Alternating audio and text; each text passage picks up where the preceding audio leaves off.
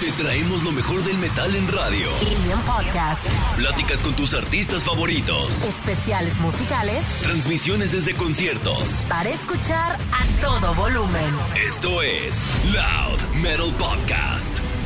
Amigos de Loud Metal Radio, bienvenidos de regreso al Loud Metal Podcast. Yo soy Poncho Siveira, me conocen como Doctor Slipknot también y hoy tengo el gran gusto de tener a una de las bandas de death metal que están causando revuelo en todo el mundo, una gran banda que se llama Carnation. Ellos vienen de Bélgica y van a estar platicando con nosotros aquí en Loud Metal Radio. Guys, thank you so much for being here. Welcome by Loud Metal Radio. Thank you. Oh, thank you. Thank you for having us. So we have Simon, he's the vocalist, el vocalista. We have Jonathan on guitars and las guitarras, and Vincent in the drums and uh, bueno, la batería. So yeah, thank you for being here. I I, I know that next week you're playing this. Uh, I I think it's one of the coolest gigs in the world. It's also like a vacation and so on. The seventy thousand tons of metal uh, cruise. How are you feeling about that? Yeah, fucking excited. yeah, but it's it's half a gig and half vacation, but it's more like a vacation, but it's also a gig, and you have to. I don't know. I'm, I'm just saying like these things, but you have to get, to be concentrated on your gig, but you also want to have a good time. Are you ready for that? Yeah, definitely. It's uh, we're looking forward to it so uh, a lot, um, and we're definitely going to enjoy it as much as possible. But we also want to do two great great gigs, so we're uh, preparing everything very uh, thoroughly at the moment. awesome, and and I do know that it's also uh, like pretty normal to to be with fans, like be closer to fans in this uh, in this uh, cruise, right? Yeah, definitely. But that's not much a problem for us, actually. oh, okay, okay, okay. we're also we're, we're, always quite close to to fans or people who like our music. So, uh, yeah, but it's it's a fun it's a fun thing. It'll be cool after, to after the shows. We go to the merchandise stand and we talk to the people, to the fans. We yeah. do that like almost every time. Yeah, cool. Well, it, it, the, the different thing in here will be that it's going to be like on a cruise and a lot of sunshine. Hopefully, a lot of sunshine. I hope there's not like any climate trouble or something, you know. But yeah, I hope you have a good time there. Uh, congrats on Cursed Mortality, your uh, latest album released uh, last year in 2023. Um, you know that. I mean, I mean, I'm just gonna state the obvious, but it's old school death metal, of course. But the thing in here, the thing that I personally like the most, it's, it's that it's looking forward. It's not just looking back, but it's looking forward. Um, and of course, there's a lot of, of, change between. Well, not a lot, but there's some changes uh, between your last, uh, your your first albums and this one. So my question is, what changed in you personally uh, in all these years that made you want take this new approach that uh, to lean into the future, to try new things and new sounds and so on?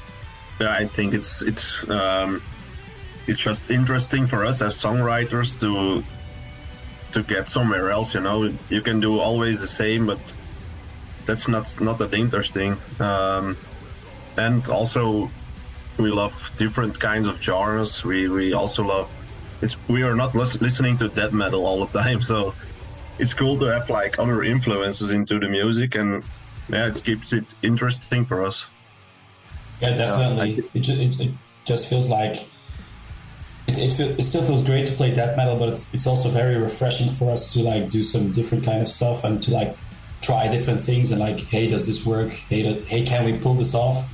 And when it works, it's it's it's like it feels so great to create a, a song that was that was something completely different than, than than we already created. So feels very rewarding to be able to like uh, expand our sound a little bit. Yeah. And now that, that you say that you don't listen to death metal like all the time, because I, I think many people think that bands stick to their genre not only when recording and creating music, but listening to it. So, uh, what do you listen to that that uh, makes an influence on your on your sound right now? That it's not death metal. Oh, it's a lot of stuff. Uh, a lot yeah. of progressive stuff okay. maybe some progressive rock, um, because they have like those epic long songs, and that's something that's yeah what, what we like too. I think, or some of us. Mm. Um, oh, there's some other stuff too. Um, I think I think we all have like a lot of different ways and genres that we like. It's not that we all really dig deep into prog rock or something but yeah, for I guess I guess my brother and I we we really love rock rock, uh, but I I also like fusion and jazz and stuff like that. And um, but I'm sure Simon has something else, you know, like that he really likes. Um, and oh, I listen to a lot of the other guys, so I listen to a lot of different things, and it also changes from month to month. I would say, but I, I can remember during during the the writing for the new album or during the recording session, I was listening to a lot of doom metal. So, yeah, I guess that was an influence for me somehow. I don't know, but uh, yeah, I listen to a lot of different stuff all the time. Yeah. And I was just about to ask uh, Vincent because uh, I myself I'm a drummer too, and I know that when you when you switch between the blast beats and the super fast the double kick and so on, when you try to bring it down, it sometimes it's not as easy as it seems, right? I don't know if that was your your experience in this case. Um, I don't know. Well, I like to bring it down sometimes. I like right, to right. Um, get it quite dynamic and um, to switch from blast beats to a really slow kind of vibe, and I really like to do that. You know, like I'm I'm I'm not the kind of guy who would be playing um, fast um, trash beats or blast beats the whole song. I don't really like that. I like to get like variations of everything, you know, like um so I it, it wasn't really difficult to get to slower parts or um, more dynamical parts. I, I, think because that's more actually that's more what I like. all right, so, all right. Yeah, yeah but I, I, think I think we all like that. But I I personally love the like the temp the big tempo changes in the songs that we have. We've been doing that for for since the beginning, and I just I just love like when the tempo suddenly shifts the, the yeah. other way around. So that's I think it's um, something that we all like a lot. So it's it's great that Vincent yeah. loves to do that. yeah. so yeah, it doesn't like uh, it's it doesn't make the song like the same and the same and the same over and over again. So you you yeah. uh, I mean I'm getting this impression that you like to experiment with that. So what's like the most challenging part of transforming your sound from what you had before in your uh, first two albums to uh, this uh, latest one? What the, the what's the most the most difficult? You mean like? Yeah, yeah, like the most challenging part of like changing your sound or incorporating new things. I mean, again, I you think, like to experiment, but yeah, sorry. I think the clean guitars were like, yeah, we never did that before that much. We did it one time before on the last album, I think. There was a clean guitar part, but now we are doing it live.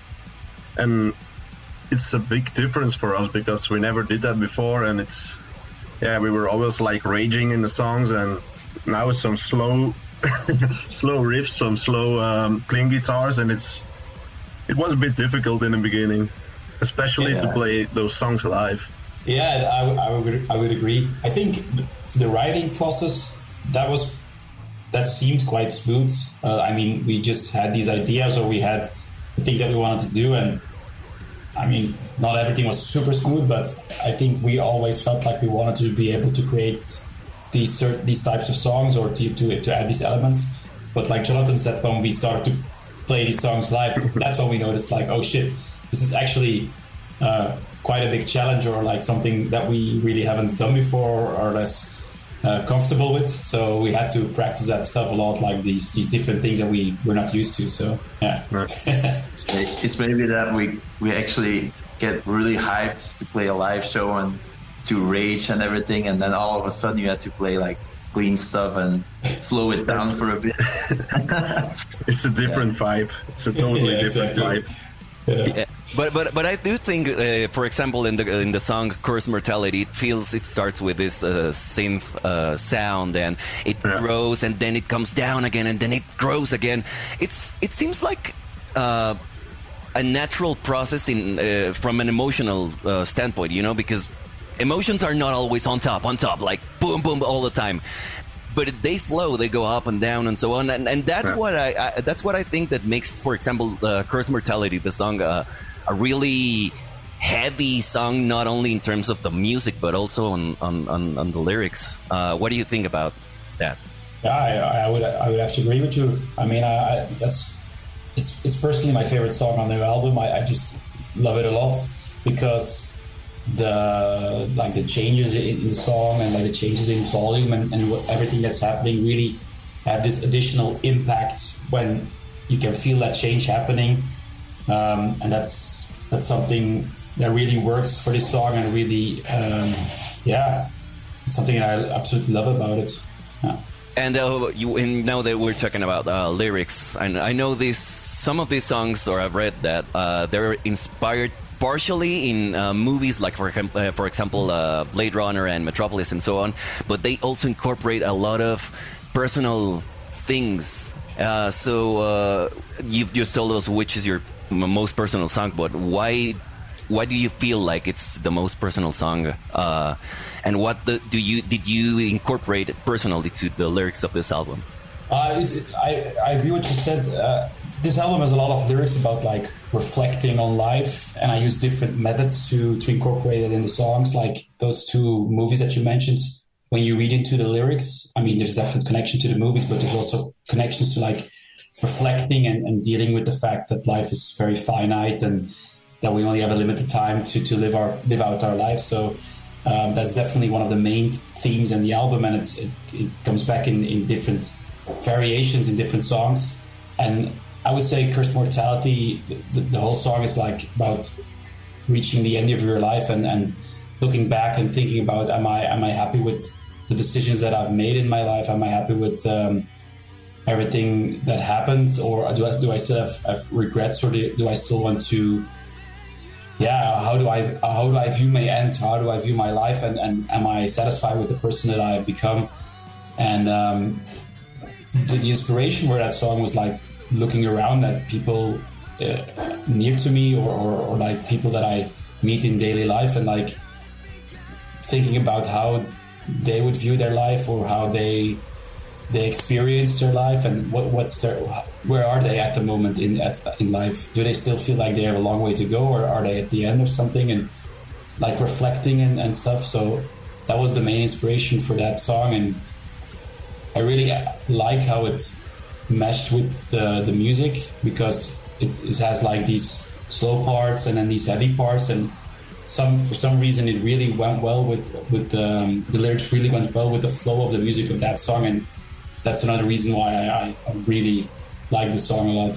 So yeah. I can imagine uh, one person like going into this album thinking man these riffs are so fucking heavy and you know headbanging and then they read the lyrics and they're like I came here to headbang, and now I'm confused with my life. I, am reflecting a lot, you know. I'm having a lot of introspection. It would be uh, really funny. Uh, we were talking. You were talking about um, also the. Um, um, like the challenge of, of uh, playing live these these songs, and you changed your logo and your your image uh, during this last uh, cycle uh, for this album. So, uh, what's important for you during uh, a show like uh, um, I don't know if connecting with people, eh, delivering a perfect show, uh, the illumination, everything together, or what's the most important thing for you? Um, getting the, the, the right energy across is very important for us. I would say we want, we really want to deliver an energetic show. We really want to be able to reach the audience and like connect with them on an energy level. I would say, and that's what we're always trying to go for. Um, we try to have like like a good lifestyle is always very important, but that's more like a practical stuff. But um, I think I would say like yeah, getting the energy across that we that we have in mind for our for our band and to be able to reach new people and show them like this is the energy that we're trying to portray. We really want to convince them of our energy and like we feel like our live show are really uh, our strong suit and uh, the main reason for that is because we have that kind of strong energy going for us, and I think that's something that convinces a lot of people. That really um, want uh, convinces people to come back to our shows once they've seen us live. So, yeah. All right, and uh, now that you have this this album uh, out and you're going on tour, of course, what's next? It's obviously the tour and seventy thousand tons of metal and so on. But after that, uh, do you have any plans? Like, do you know where which direction you're taking? Do you want to keep experimenting? What's next for the band? Um, we're already writing new stuff at the moment. Ooh, cool. Um, and maybe a bit more in the direction of Cursed Mortality, the, the title track. Mm. Um, but we'll see. We only have a few songs at the moment, which we are uh, yeah writing now. Um, so I can't really say which direction it will be, but it will be a li- maybe a little bit more um, like the cursed mortality stuff. So maybe more more leads again and more atmosphere. But we'll see. We'll see what what what will happen in the end. Yeah, uh, only time will tell, right? Yeah. Uh, but does does it ever stop like um, creating and and composing music? Because I, I know a lot of bands like they wait until they are out of tour and so on to record ideas and to uh, get on this creative um, train again. But does it ever ever stop for you, or or you always are, are you always creating? Well, um, we will need some uh, some rest between the albums, you know. Yeah, yeah. Um, but the la- the latest album was, I think we wrote that two years ago or something, maybe three, two, two, three years ago. We started writing uh, on Cursed Mortality. So Yeah. I think the writing yeah. process ended like, yeah, two years ago, maybe, something like that. Okay. Yeah. Good. So there is some space between the writing process of, of Cursed Mortality and the next album. And yeah, it's, it's good to have some rest to get um, your head clear. But I And, think yeah. also, um, what's what my brother is always telling me is uh, that he, he mostly writes stuff during uh, autumn and winter season because it's getting darker earlier. Those Yeah. those days are actually quite depressive um, here in Belgium, and those are the the perfect times to write some new death metal stuff. Yeah, it helps a lot. yeah, actually. Yeah, I can tell. I, I've never been uh, to Belgium, and I have never been to Europe in, in winter or autumn. But uh, I imagine it could be quite hard sometimes to, to because of the of the weather and so on. Um, I just have two more questions for you. Uh, one's like a, a little deeper. One's like just to uh, hang out or something. Uh, when making music, then what's um, we've talked about the the onstage performance, but when you're making and creating music and the lyrics and so on, what's your goal in terms of sound first, and then Simon uh, with lyrics? First and foremost, I always I always want to write a song that I would love to listen to. That's for me very important. So the main focus for, for me is always to write songs that, that we enjoy. We don't want to write music specifically catered to specific people. We just want to write an album that the five of us will really love a lot. And that's the main focus for us when we're, for me at least, when we're creating music.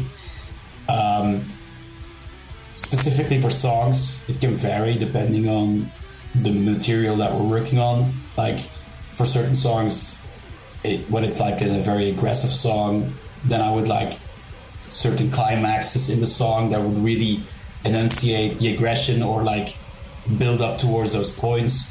But it varies from song to song. For example, for Cursed Mortality was more important to like create a certain kind of emotion at the right time and um, to match the, the the the the weight of the lyrics with the um, the sound that we're go- have at that moment. So it, it, it can vary depending on what song we're creating. Um, but like from a personal point of view, it's always most important to write a song that you enjoy a lot, and uh, Yeah. uh, that's something that uh, is, is baseline. Yeah. Okay. And in terms of music, uh, brothers. Uh, also, um, I think we're trying to find something that's uh, renewing in death metal. Okay. yeah. Um, and I, I think it's working out pretty fine right now. Um, we're not like something really new, you know, but we try to find new ways to combine music, other music within death metal, and bring something new to the people. And yeah, that's something important also. yeah, creating our own sounds that people would just listen to a song and say like, "Oh, that's Carnation," because Yeah, that's, uh, it's a certain, yeah, it's just our our, our, uh, our own sound and I don't know vibe to the music. I don't know. Yeah, I think Yeah, that's really important. Yeah, Yeah. I would agree. Yeah. and the main goal, of course. And and now uh, with this album, you're I think you're definitely going in the in the right direction. It does sound different. It does sound emotional also, but brutal, of course. It sounds like old school death metal, but with your own uh, touch, and I think that's that's uh, not an easy task to to achieve. So congratulations on your album. Thank you. Um, Thank you. We we here at Loud Metal Radio we hope uh, for the best for you. Uh, we hope you can come sometime uh, to Mexico. I just have one more one more thing to to ask to you guys. I mean, the name Iron Maiden keeps popping up and up and up on on many things I've read and heard. So I need to ask you personally for all of you three. Uh, I don't know. I, I- I know that the brothers are are very. Um, uh, are, are big Iron Maiden fans, but I don't know if Simon is. Uh, what's your favorite or your or the best Iron Maiden album for you? Somewhere in time. Yeah. I Somewhere think in it's, time. Yeah, for I think me it's the same for me as well. It's the same Really? for all. For all yeah. Yeah. definitely. It's Wow. such a such a good album. Yeah. Yeah, I was hoping like like somewhat somewhat would say no Seventh Son of a Seventh Son, and then you start uh, like arguing and so on. That's but the no, it- second. it was- That's the second one. uh, that, yeah, totally. For me, it's Seventh Son of a Seventh Son too. So Oh, there's yeah. really no, no nothing to to discuss. Hey, have you seen Maiden with the their latest uh, tour that they're Yeah. playing somewhere in time? Yeah. Yeah, it was. It was It amazing. was fucking good. Yeah, I, can imagine. We're having this uh, tour in November here in Mexico, so I can't wait. Oh, great, man. Wow, man. It's gonna be. Yeah, it will be really good. Yeah, it's you, you awesome. definitely uh, you definitely recommend everyone listening that's an Iron Maiden fan, or maybe not, maybe they're not. Do you recommend uh, going to that show? Yeah, of course. And also, they don't play like some hits like Number of the Beast. They didn't play that. I also think they didn't play Run to the Hills. So that's cool. They they made room for other songs Man, if, if that they deserve play, a lot of attention. yeah, yeah, Yeah, if they play Heaven Can agree. Wait, I mean, Yeah. whatever. I, I don't care. If they play Heaven Can Wait, it's like you can do whatever you want. I'm done with in here, but in a good way, you know. Yeah. So yeah, uh, thank you so much, guys, for being here. Uh, do you want to say something to your Mexican fans here? We'll be there soon. Yeah, let's hope so. We Yeah, we hope so. to- Yeah. We ca- we can't wait to have you here, and uh, yeah, so you can get to know the country and everything that we have to offer, and uh, you know, just Yeah. chat live or something. It would be Yeah, man, a total we would blast love to, to. have you here. Yeah, thank be you so much. Thank you, man. Thank Yeah, you very thank much. you. Thank you very much for the interview. Thank you. Thank you. Sigan con nosotros aquí en Loud Metal Radio a través de iHeartRadio.